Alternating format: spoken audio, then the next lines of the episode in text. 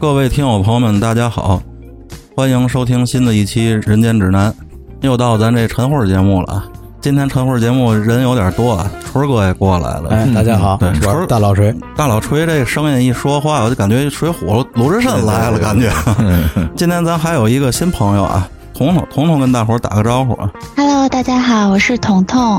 啊，你好，你好，你好。啊四个加号，对，四个角。我那天听德惠说，好像有一个卡车是怎么的？嗯，一个、呃、货柜车吧，装着一车生猪肉，然后在高速上是等于说他是被别的车从后边追尾了，嗯，然后就给把那个货物啊都给撞掉了。撞掉之后，正好他那个高速在一个好像在一个高架上嘛，那很多那个肉什么的就掉到下面了。下边有一些村落，嗯，这个村落上就有一些村民就开始哄抢这个猪肉吧，然后哎呦更有甚者，一大爷吧开辆电动三轮车，把人家那个货柜车后边飞到桥下那门儿都给拉走了。这够过的这嗯天个啊。嗯，就是却好似下了一阵肉雨，是吗？其实像这样的新闻啊，之前咱应该也听说过一些啊，就包括像西瓜呀什么，呃，水果，嗯，还有什么什么快递车翻了，都都好像都有，啊有有晕酒超车翻了吗？哎呦，运钞车翻了，那钱也撒不出 来。 对对对，我就看过有一个西瓜车翻了，然后翻了一地西瓜，当时这个人群就分成了两派，嗯，一派人帮人捡西瓜。然后一派人蹲那儿就赶紧吃，哦，甩甩把儿的那种，对是吧，对对对，就当时就有这个记者嘛过去就问，你知道嗯吗？就说怎么不帮人家收拾收拾，你在这吃，告还别糟践， 说这东西你要不 不不吃不就浪费了吗？他还挺有理，你说的还挺有理。嗯，其实西瓜这东西还真是这样，它不跟这猪肉似的，这对嗯猪肉你你掉地下对吗？只要它没脏，对吗？你捡了还能用。西瓜你这样摔把儿，那还那那吃就吃吧，但对是吧吃吃了给扔了去，对对吧？彤彤遇见过类似这样的事儿吗？没有，我只遇到过那些嗯、呃大爷大妈就是在超市疯抢一些东西的那个情况，但没有遇到过直接车翻了在马路上吃的情况，没 有没有看到过。超市这个也是一个普遍现象，对，经常我看见有那种超市，明天开门有一百个这个特价鸡蛋啊，可以抢购，对对对，是吧？啊好比八点开门啊，你就看这个大爷大妈六点就开始过去排队，那人对是吧？这个是一占便宜的事儿吗？我觉得吧，也占不了什么便宜。你都那么大岁数了，在那儿排那半天，热的，要真是有个病，有个什么的，起哄嘛，就是起哄。满算你省不了多少钱，对吗？我觉得好多人的心理好像是他其实。并不是说买不起这个鸡蛋，或者是怎么样的，他就觉得如果这个便宜我不占就亏了。哎，对对对，是是这意思，而且我发现现在好多大爷大妈啊嗯，把这种你说是抢鸡蛋也好，还是说这种有打折活动在一块儿，他把这种事儿已经变成一种社交活动。哎就，是我不是说为了图这几个钱儿，我就为了哎跟大伙儿一块儿抢一块儿惹就惹惹一道，对吧？这个老年人他也要有社交，是这意思吧？，是德惠说的这个点啊，我之前还真没想到。不过你一说，我一琢磨，还真是啊，就惹惹呗。对，就是东家长，李家短儿啊，对对对对？吧？然后在那儿连聊天啊，带什么的，拿这个当丰富老年的这个文化生活了。这种社交活嗯动可能。对，对是对这对意思。但是当超市门打开的那一瞬间，你知道僵吗？尸爆发了， 我操！哎，就跟那个玩那传玩传奇捅智慧妹妹来了，然后对对没有任何的情感可言啊，疯了一样开始往里跑，是吧？我就看有一个网友评论啊，就说当超市门打开的那一瞬间，嗯大爷大娘那门半开的状态的时候，就开始往里爬呀。 对，对对，有有有，还真是就像僵尸片儿一就样。跟僵尸片儿一样，那个网友说，我仿佛在这里，其中一个大爷是刚才跟我坐一个公交车，我给他让座的那个。对， 你就其实好像不只是那个大爷大妈抢鸡蛋，嗯就是现在很多年轻人，像什么，比如说某个化妆品牌什么新品发布啦，或者是一些球玩具鞋啊那些东西，对球鞋，他们也都是比大爷大妈还要疯狂， 是 还有然后那个很早很早连夜排队的那种。嗯，还有优衣库抢 T 恤，联名对对款哎对抢那联名 T 恤，动手真打。这个我觉得更多的还是利益，因为你看，甭管是球鞋的首发呀，还是说优衣库那种联名款，它的确能拿出去卖好几倍的哎价。啊，那是更多的是这些黄牛，对，它它有利益驱动说白的了，这这啊是真能占着便宜，这是真能占着便宜。嗯嗯，个说的有点远，咱们话说回来，说这个高速公路哄抢这个洒落的物资啊，就这些事儿。嗯嗯嗯，我觉得还是什么呢？违法的成本太低，而且就这帮哄抢物资的这帮人，把这种行为他们不归为抢，你问他你干什么呢？嗯说这是我捡的，对对对，嗯嗯，对？吧？对。呃，也曾经发生过高速公路上抢什么来着？好像是抢橘子吧，有嗯抢橘子，然后警察真的鸣枪了，是吗？但是真不管用。我觉得呃这这种其实也就是一种乌合之众的效应。没嗯错，可能这嗯种这一帮人一帮人凑凑在一块儿之后，他们可能本身并不会干什么事儿，但这个时候只要有一个人喊一句“拿呀”，可能所有人就都拿了，嗯，对对是这样，对吧？你看，就是咱们回到就是刚才我说了那段新闻里，嗯但是我在网上也看见视频，实际上人家事主当时已经在拍这个视频了，啊，并在视频里警告这些个村民说：“我现在已经录像了，取证嗯呢？嗯对，对吧？你们这个属于违法行为，你们现在剪完了也要给我退回来，会报警，如何如何？没人听，没人听。我觉得这是一种什么心态啊？就叫做法不责众，嗯对吧？对，就是他们可能觉得哦，这么多人拿，那还能把我怎么样？啊你怎么不让我们全村人全逮了吧？对吧？就是这样一种心态。就是刚才纯儿哥提到的这个从众心理，目前对于这种行为来说呢，正义的成本太高，而违法的成本又太低。嗯嗯嗯，这个网上的网友有一些评论，也就是说，这到底咱们是法治还是人治这个问题，嗯对吧？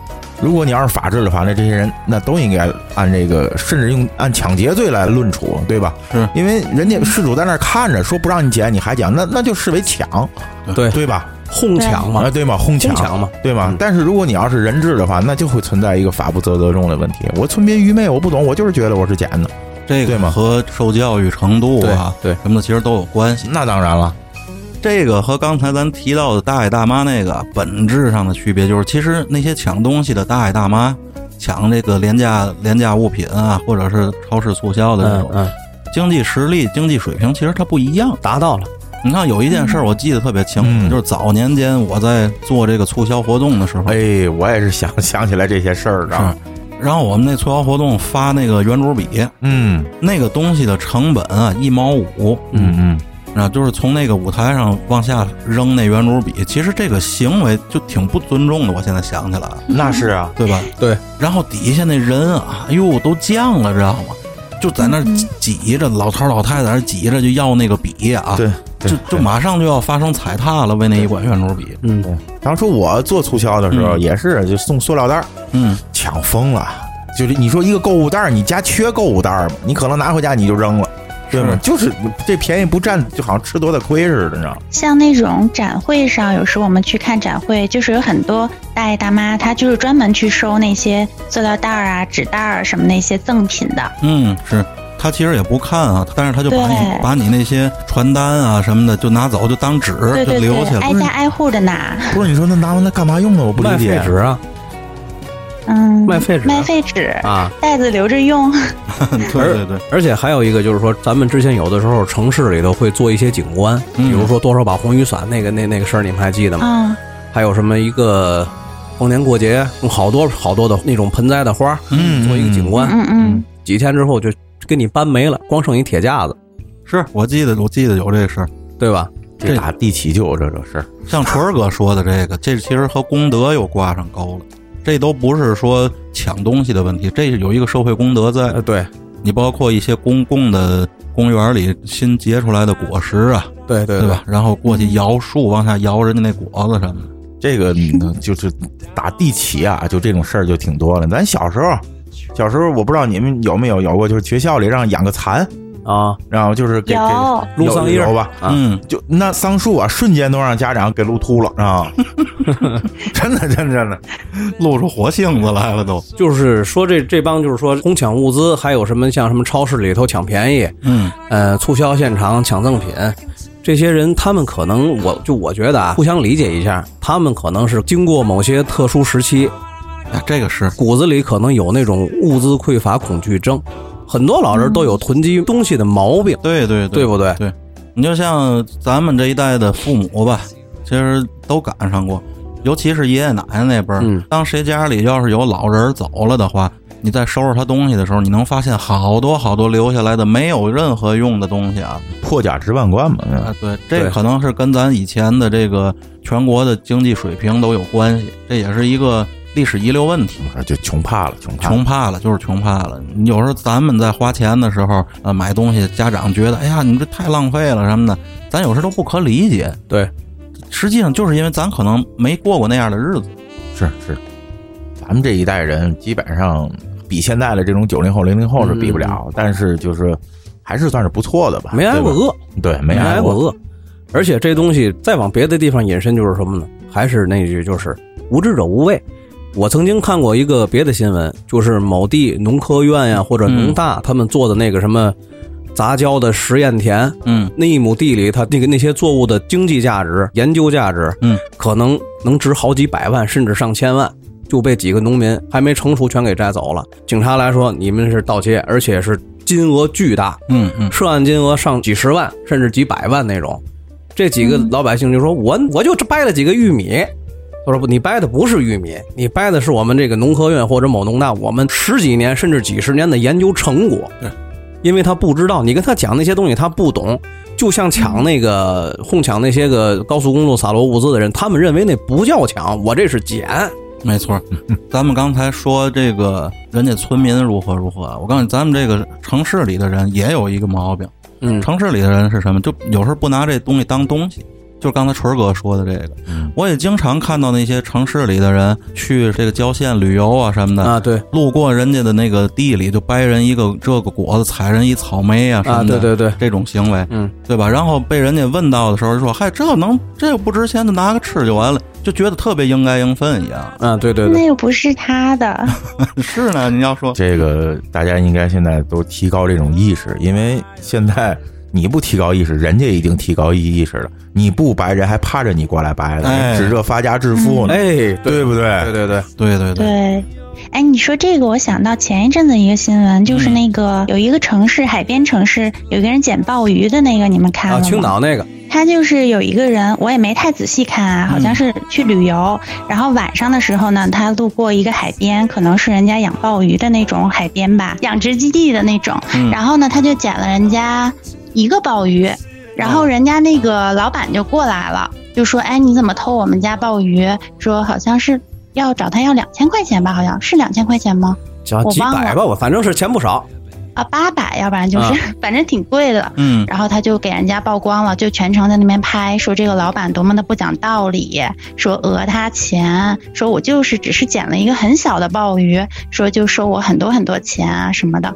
后来好像就是，嗯、就广大网友嘛，就是在那边说，哎呀，怎么这样啊，坐地起价啊什么的。结果后来有一个正义的网友去那边，就是又拍了一下，说好像当天晚上的情况是说，那个人跨过了人家上锁的栏杆，哦去人家的那个养殖的地方去偷，就不是偷吧，就算是他拿了一个，然后但是他其实是跨过了人家有锁的地方。也就是偷，就是拿了一个，这叫什么？这叫其情可免，其罪当诛，对对吧？对你拿一个事儿不大， 但是你是跨过了人带锁的门，没错，这个性质是恶劣的，对吧？然后这个事儿，我当时看后续的这些个评论呀，还有报道什么的，嗯就有青岛当地的住海边的朋友说：“你现在去没有锁的海边捡鲍鱼去，你要能捡着，要多少我给你多少。嗯，实际是捡不着的。你在海边是捡不着，海边我去过，我不是没去过海边，嗯，我哪我怎么就没捡着过鲍鱼呢？我就捡到过一双拖鞋，哎，是我当年丢那双，啊不可能。但是可能这个拿鲍鱼的人他先发声了嘛，嗯就是他那意思，他很很委屈，然后怎么样？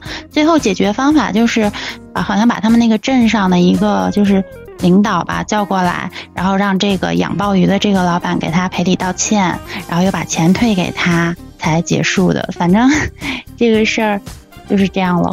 我觉得有点冤，对于这人来说最，后是赔了，好像是八十块钱把这事儿了了。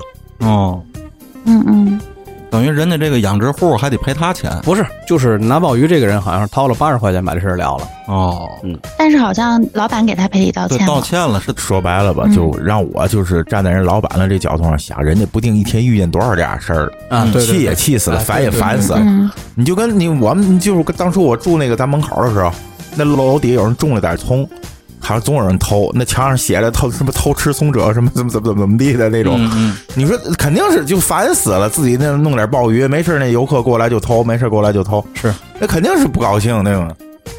这跟社会进步啊也是有关系。你看咱们小时候可能都有过住这个住平房的这种经历，嗯嗯，你在平房里啊，反正我们家那会儿平房是一院儿，有的人可能是胡同儿啊什么的，我们家是一院子，那大杂院儿，大杂院儿里头那个葱什么的就挂在院儿里蒜，那一头一头蒜挂院儿里，挂在那儿，那别人家可能过来拿一可不叫事儿，人家不用为这个还得打个招呼什么的，借根葱借口蒜不挺正常啊吗？对，太啊正常了。可能就是在一些地方啊，这种风气还是有，他可能觉得这不叫事儿。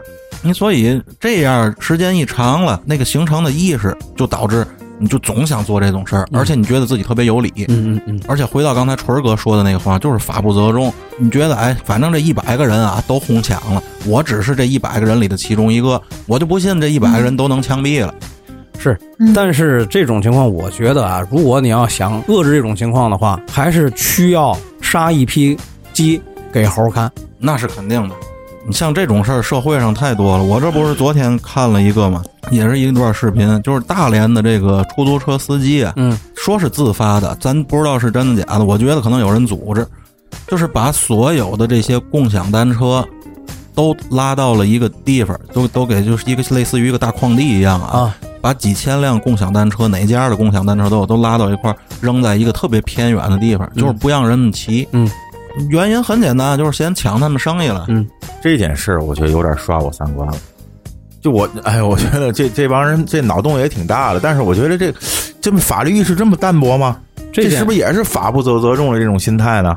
这个事儿，其实在在国内啊，并不是发生这么一个，不嗯是个例，就是很多城市都发生过类似这样的事儿。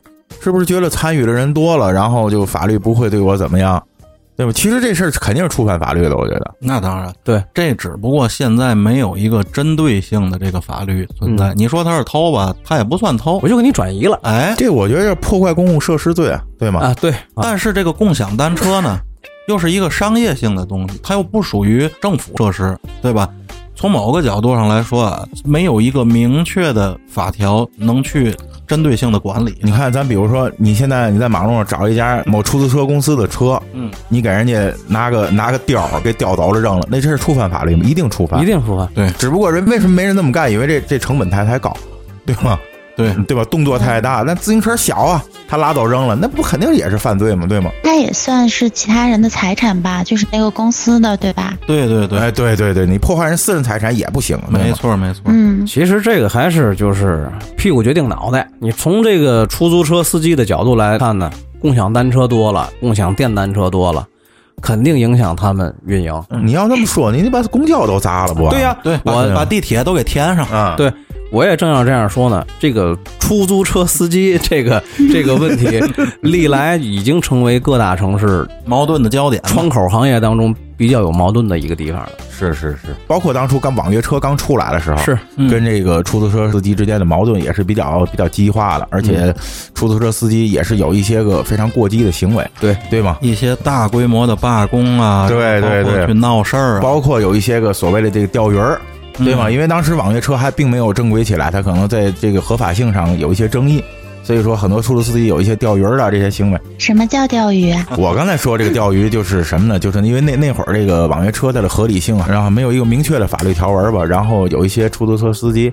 就是我故意打网约车，然后我举报你，啊，对对因对，为网约车那会儿就是没有说确定下来就是它是合法的，嗯对？吧？有一些争议存在，他是故意这样做。对，完事儿之后，这个我觉得这个出租车司机当初就是对新生事物他是有很大的抵触情绪，因为触及到他利益了。对，然后本身出租车司机这个行这个行当也是比较容易抱团取暖的，对对吗？所以他们有一些个非常有组织的这种一些行动吧，嗯也是可以理解。嗯，其实要是说到出租车啊，追根溯源，这其实出租车行业所谓社会地位嗯是有过很大的变化。是你看，在八十年代的时候，出租车是一个很高级的这么一个职业啊。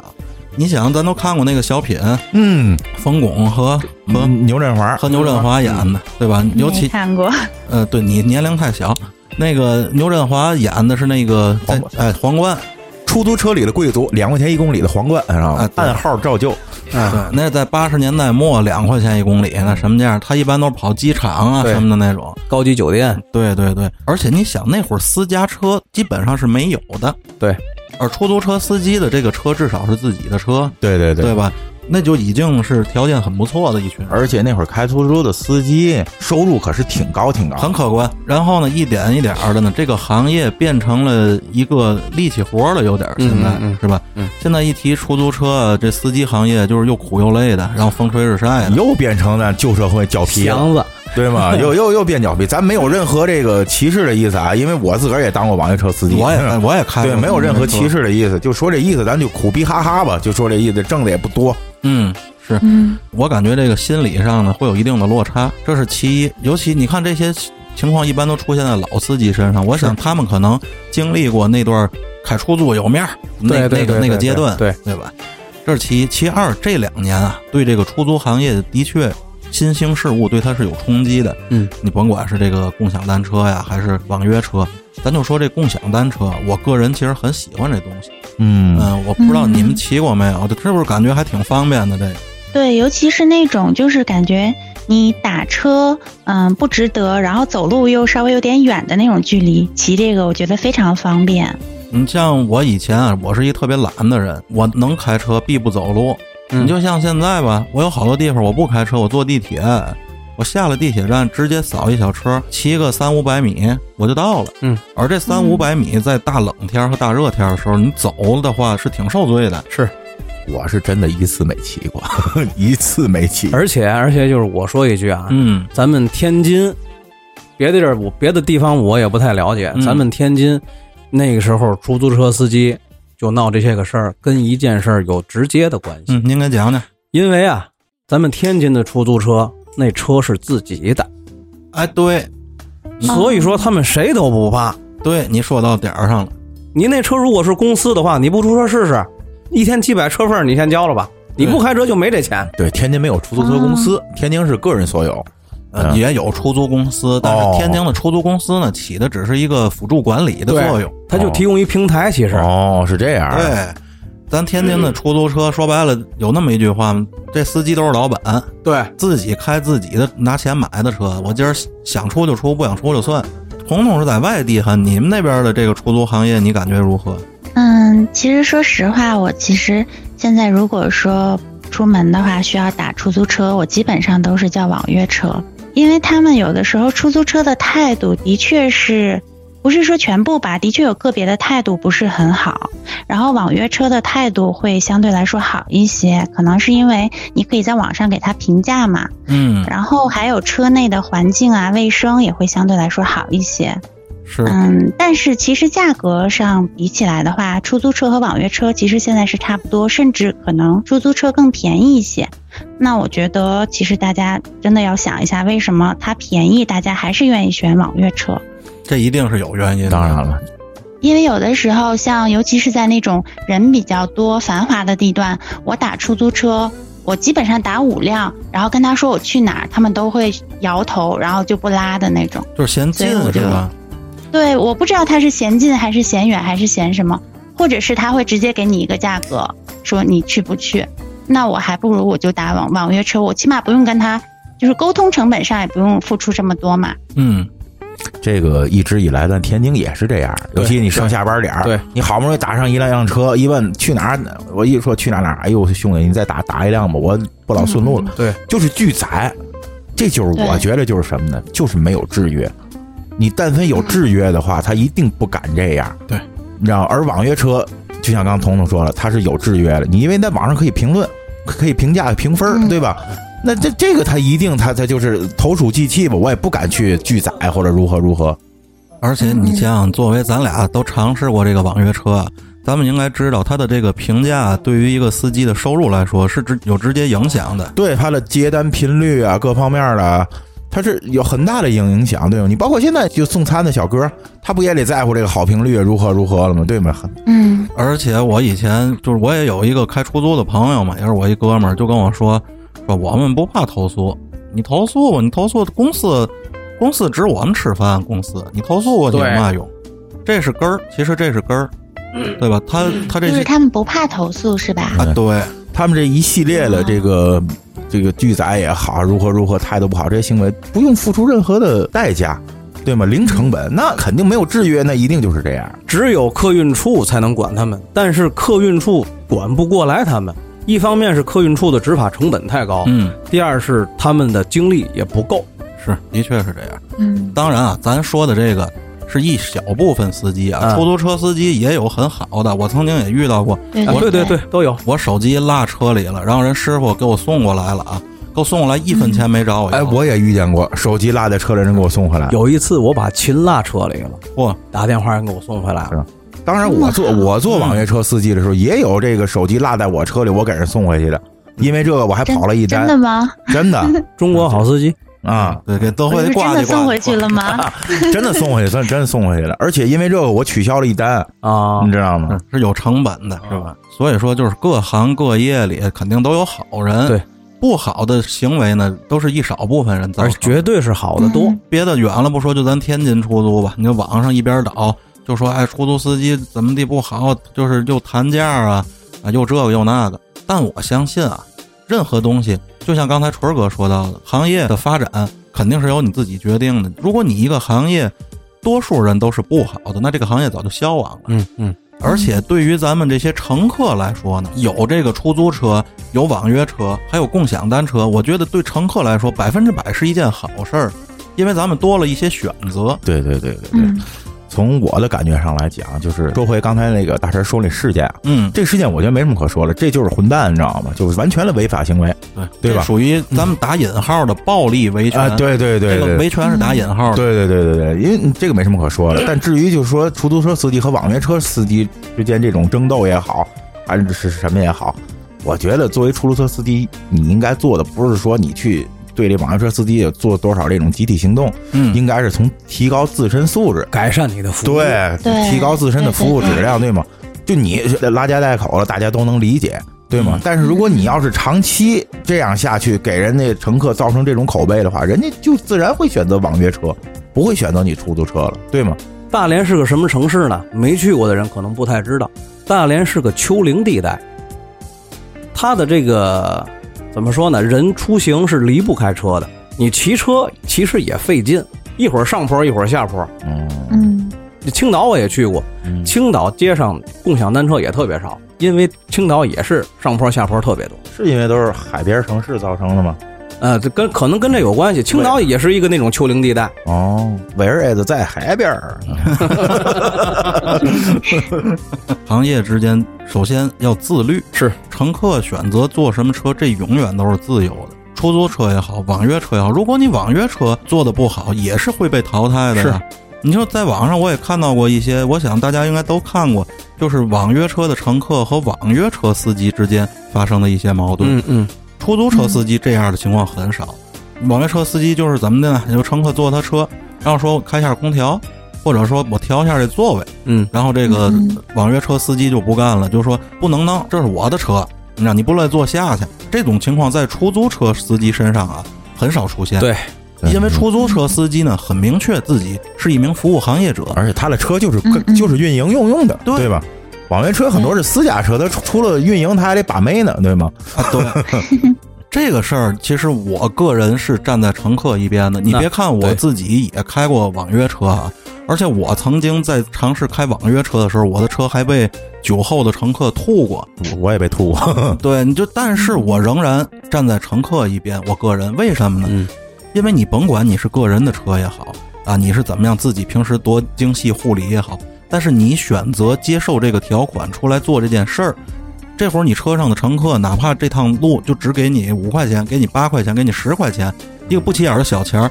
但是在你接这一单的那一刻起，你是同意了这项服务协议的，对对对，要有契约精神。对，你是有义务要做到你要做的事儿的。是你甭管人家开你窗户也好，嗯动你座椅也好，此时此刻你在服务，你应该让人家去做这些事儿，嗯，对。这是包含在内的。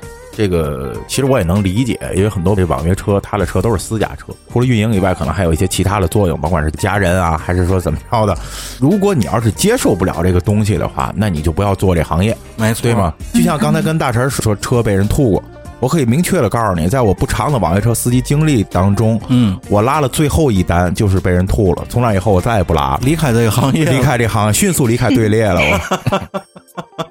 我，这对德惠的心灵造成了不小的震撼。对，对对，因为我本身我自己不喝酒，哦，他这玩意儿你弄完了就恶心，你知道吗？嗯，嗯，对，的确是。彤彤在乘坐这个网约车的期间，有没有过发现司机的一些不文明行为啊？或对，者尤其哎那个女乘对客，毕对吧竟是个女乘客嘛。有话特别多的司机，然后会问你，嗯，其实好像是网约车司机，我不知道他们是不是有一些明文规定，就是说，呃，顾客没有跟你说话的情况下，你不要一直去骚扰顾，呃，也不是骚扰吧，就是不要一直去跟顾客讲话。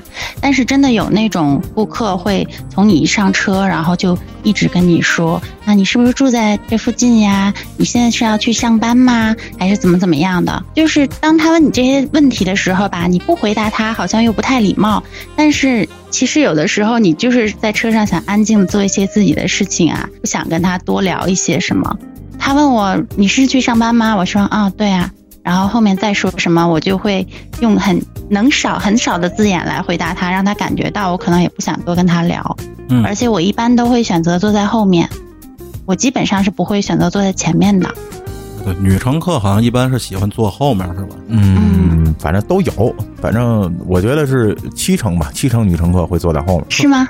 嗯， 我开网约车的时候，我也遇上过那个爱跟我搭个的女乘客，有有有有，可能和我开网约车的那时间段儿有关系。我都是夜里十二点以后哦哦 哦，借一些那个下班儿刚下班哎儿，刚下班儿的，知道吧？有一些技术的这种这这这种这种女性哈，服务服务类行业的精英，其实啊，刚才彤彤说这个这些个话多的网约车，我觉得他们还也是看脸挑人。嗯，你你你彤彤在了花花朵，我要去了，人红都懒得搭理我，知道吗？这都有一定的原因，可能对也是。我从网上看见有那个乘客啊和司机之间他有动手打起来的，这原因我想了想啊，可能是这个司机啊对自己是一个服务行业者的认知有点问题，因为毕竟是他就觉得啊，我开网约车是开着玩儿。 嗯嗯，对对对对对对你对，看我，我估计咱们在乘坐网约车的时候嗯都遇到过这种情况，就是司机说：“哎，我这就是没事儿出来玩会儿。对对，嗯尤其是嗯刚开始的时候，”嗯，是对吧？这个第一，他可能是真的是为了出来玩儿；第二，他可能觉得，哎，我干这行业可能稍微有点儿嗯不光彩，不能有点儿丢人，知道吧？我说我出来干着玩儿，好像还能就就就折袖帘儿吧，说白哎了折。面儿，对嗯吧？而且也确实存在了一些，尤其是年轻的男性司机，是然后开着还相对不错一点儿的车出来干网约车，尤其在初期的时候啊，嗯我打过他啊 A 六，他有目的性。我打过路虎，你知嗯，道吗？哎呦，发现司，真的在大悦城门口，路虎发的那路虎发现司，他们就这样的一些个这个所谓网约车司机，其实他们是带着一些目的性来对干这嗯个。对，这在初期的时候挺多的，而那个时候这些网约车的软件公司其实还鼓励这种东西，嗯因为那会儿他们的认知程度还不高嘛，是对吧？他鼓励这种拼车。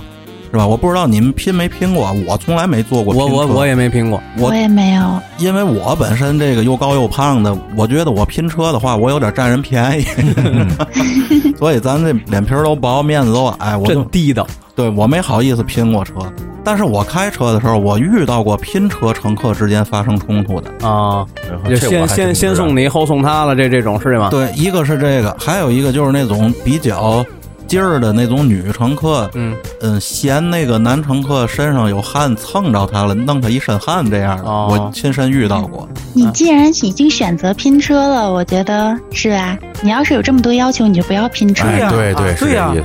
对，这其实说一千道一万，这所有的都来自于刚才纯儿哥说的契约精神。嗯，你选择开网约车，那么你就得接受你是一个服务行业者；对，你选择乘坐拼车，那你就得接受你旁边有可能会挨着人。对这一切东西其实都是合理的。对，你选择开出租车，那就好好开你的车，别管这个城市有什么网约车呀、共享单车呀、共享电单车这这这类东西哎啊，，对，你好好干就行了。没错，这个其实就是出租车司机这帮哥们儿们啊形成这习惯了，就是我是独一份儿。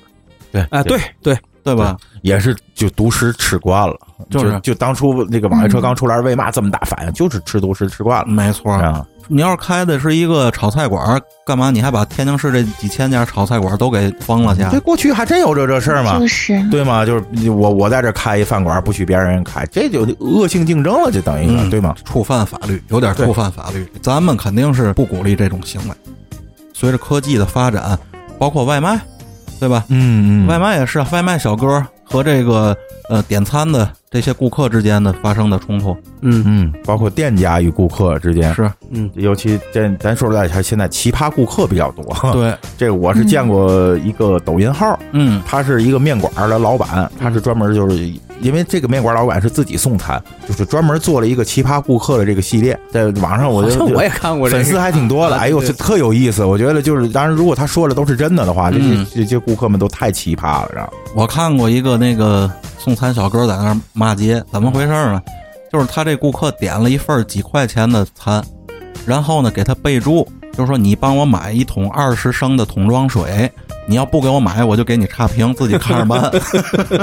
反正备注啊，我也写过，就是我我多要点辣或者我不要点糖什么，就无非就是这些。嗯我从来没让别人给我代买过东东西，我也没有，我觉我得也没这有， 就这种所谓的附加服务，我觉得是没有任何道理里的，是对吧？就欺负人等于就就是嗯是对吧？反正我从来没干过这样的事儿。彤彤在点餐的时候有没有遇到过奇葩的这个外卖小哥什么的？嗯，有遇到过一次，就是他三四个小时都没有送来，而且他一直跟我说他在路上，嗯然后那个距离大概也就一公里。最后我实在是没有耐心了，因为我开始就是很客气的问他你到底到哪里，你就直接跟我说嘛。嗯，他就一会儿跟我说我马上就到了，一会儿又跟我说我还没有出发，所以我最后我也不知道到底是什么情况。